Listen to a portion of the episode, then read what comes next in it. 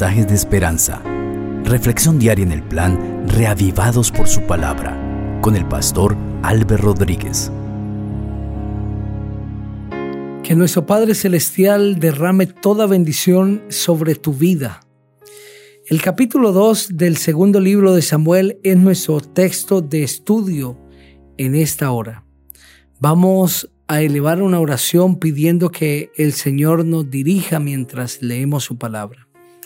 Querido Dios, muchas gracias te damos porque nos regalas la oportunidad de leer tu palabra, de reflexionar en ella y tenemos la certeza que nos hablarás a través del texto bíblico. Enséñanos, Señor, que las lecciones que vamos a extraer del texto bíblico puedan ser para nosotros y nos edifiquen, nos construyan en una vida espiritual sólida y nos preparen para el reino de los cielos. En el precioso nombre del Señor Jesucristo. Amén. Este capítulo dice así. Después de esto aconteció que David consultó a Jehová diciendo, ¿subiré a alguna de las ciudades de Judá? Jehová le respondió, sube. David volvió a preguntar, ¿a dónde subiré? A Hebrón, le respondió Jehová. David subió allá con sus dos mujeres, Ainoam, la jezreelita, y Abigail, la que fue mujer de Nabal, el de Carmel. También llevó David consigo a los hombres que lo acompañaban, cada uno con su familia, los cuales habitaron en las ciudades de Hebrón. Luego vinieron los hombres de Judá y ungieron allí a David como rey sobre la casa de Judá. Cuando avisaron a David que los de Jabes de Galaad habían sepultado a Saúl, envió unos mensajeros a los de Jabes de Galaad diciéndoles, Benditos seáis vosotros de Jehová por haber hecho esta obra de misericordia con vuestro Señor, con Saúl, dándole sepultura Ahora pues que Jehová os trate con misericordia y verdad, también yo os trataré bien por eso que habéis hecho. Esfuércense pues ahora vuestras manos y sed valientes, pues murió Saúl vuestro Señor, y los de la casa de Judá me han ungido para ser su rey. Pero Abner, hijo de Ner, general del ejército de Saúl, tomó a Isboset, hijo de Saúl, y lo llevó a Mahanaim y lo proclamó rey sobre Galaad, sobre Jesuri, sobre Jezreel, sobre Efraín, sobre Benjamín y sobre todo Israel. De cuarenta años era Isboset, hijo de Saúl, cuando comenzó a reinar sobre Israel y reinó dos años. Solamente los de la casa de Judá siguieron a David el número de días que David reinó en Hebrón sobre la casa de Judá fue de siete años y seis meses.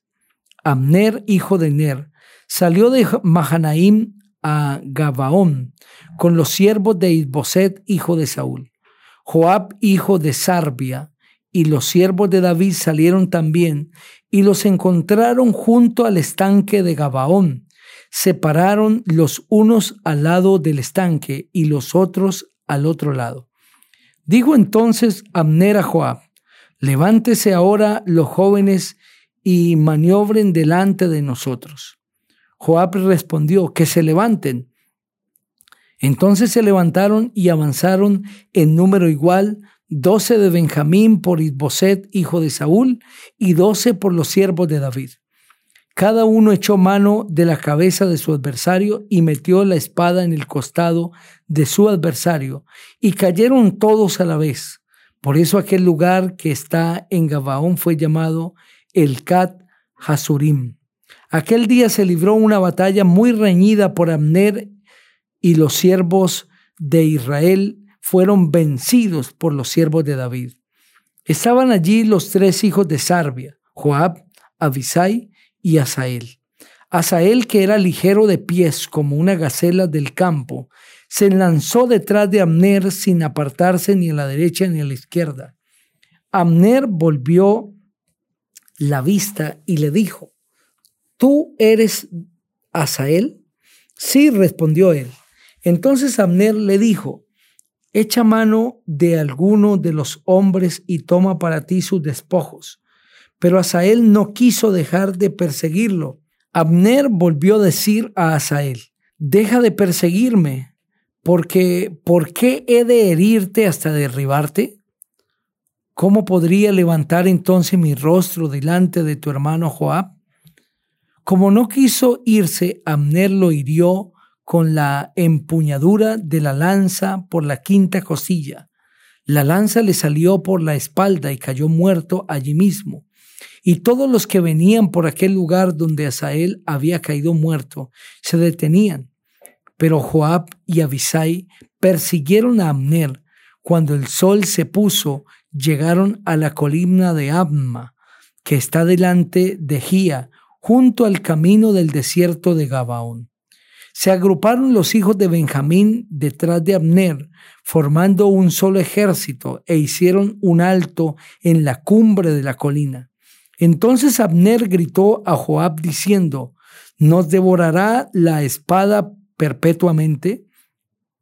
¿No sabes tú que al cabo todo será amargura?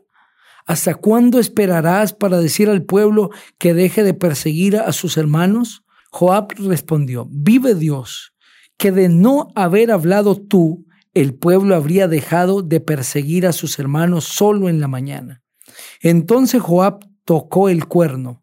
Todo el pueblo se detuvo y no persiguió más a los de Israel ni peleó más. Abner y los suyos caminaron por el Arabá toda aquella noche, pasaron el Jordán, cruzaron todo Bitrón y llegaron a Mahanaim. Joab también dejó de perseguir a Amner y reunió a todo el pueblo. De los siervos de David faltaron a Sael y diecinueve hombres. Pero los siervos de David hirieron a trescientos sesenta de los hombres de Benjamín y de Amner, los cuales murieron. Tomaron luego a Asael y lo sepultaron en el sepulcro de su padre en Belén Después de caminar toda aquella noche, Joab y los hombres llegaron a Hebrón al amanecer.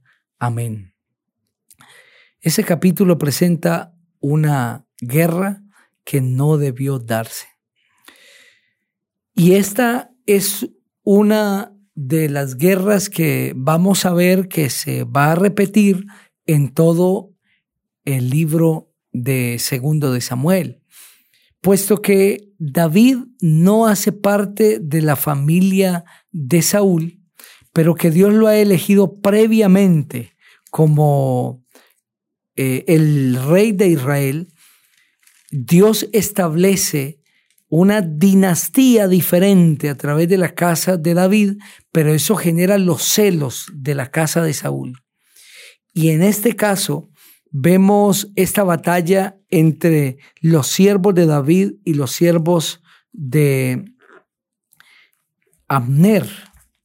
La Biblia presenta eh, este relato porque justamente eh, esas guerras que se libraron entre los hijos de Israel se hacían por un celo político, porque querían tener el control del poder, pero que Dios nunca quiso que se dieran. Pero frente a los siervos de David está Joab, y frente a los siervos de Isboset está Amner. Es el mismo Amner quien llevó a Isboset a Mahanaim y lo proclamó rey sobre Galaad, sobre Jesuri, sobre Jezreel, sobre Efraín, sobre Benjamín y sobre todo Israel. Mientras tanto, los de Judá han nombrado rey a David y David reina en Hebrón, mientras que Isboset reina en Mahanaim. Isboset reina dos años en Mahanaim para todo Israel. Y en esta ocasión, según lo leímos en ese capítulo, se libra una batalla entre los hombres de Isboset bajo el liderazgo de Amner y los hombres de David bajo el liderazgo militar de Joab. Pero ¿quiénes están peleando allí? Son los hermanos, son el mismo pueblo de Israel, son aquellos mismos a quienes Dios condujo de Egipto para que llegasen y tomasen posesión de esa tierra, tierra que les había prometido. Pero no quiso nunca el Señor que su pueblo se pelease y que hubiese matanzas entre ellos mismos. Pero hay dos razones por las que esta batalla se da. Número uno, porque Israel no acepta que Dios ha elegido a David para que sea el que se siente en el trono después de la muerte de Saúl, en lugar de Isboset, hijo legítimo de Saúl. El pueblo de Israel se niega a aceptarlo.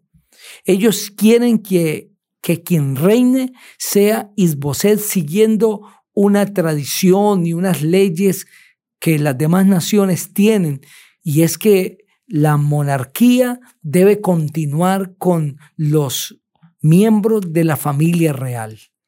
Pero Dios forma una dinastía diferente, teniendo a David por rey, y el pueblo de Israel se revela contra ese plan divino.